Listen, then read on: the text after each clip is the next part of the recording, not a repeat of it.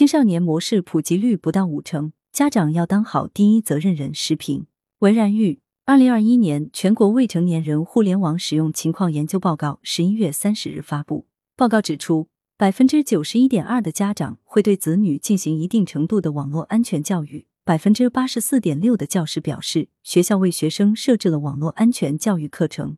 此外，未成年网民中设置过青少年模式的比例为百分之四十八点二，给孩子设置过青少年模式的家长比例为百分之四十七点三。根据这份报告。我国未成年网民达一点九一亿，触网低龄化趋势明显，各类网络电子产品越发成为儿童的标配。在此大背景下，青少年的网络沉迷问题备受各方关注。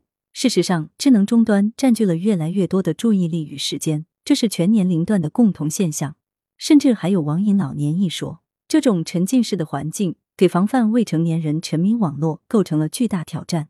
近年来，防范未成年人网络沉迷。在主管部门和主流平台的共同努力下，已经筑起了基本的技术防线。其中至关重要的就是青少年模式。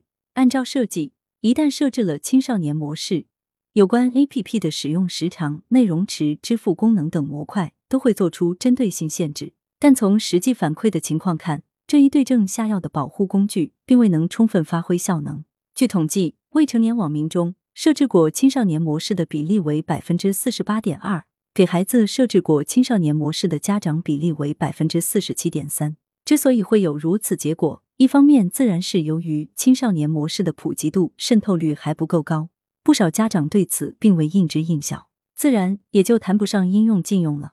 而从另一方面说，仍有相当多的家长对于孩子沉迷手机并不以为意，更有甚者索性习惯于手机带娃，乐得清闲。在此心态下，自然对青少年模式提不起兴趣。防范未成年人网络沉迷需要技术工具，但更需要基于共识的共同参与。很多时候，最需要上心的家长们反倒在此事上缺席失位，似乎离开了手机就不知道如何陪伴孩子成长，如何安排亲子时间，把孩子视作神兽，看成麻烦，以敷衍打发之心态悦耳。那么不知不觉间，下意识就把孩子推向了手机和互联网。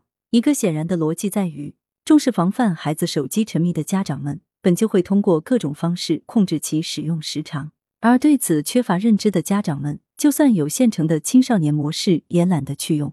仅有不到一半的家长给孩子设置过青少年模式。从某种意义上说，这也是观察大众对青少年网络沉迷问题重视程度的一个直观指标。系统治理未成年人网络沉迷，技术工具只是一个充分条件。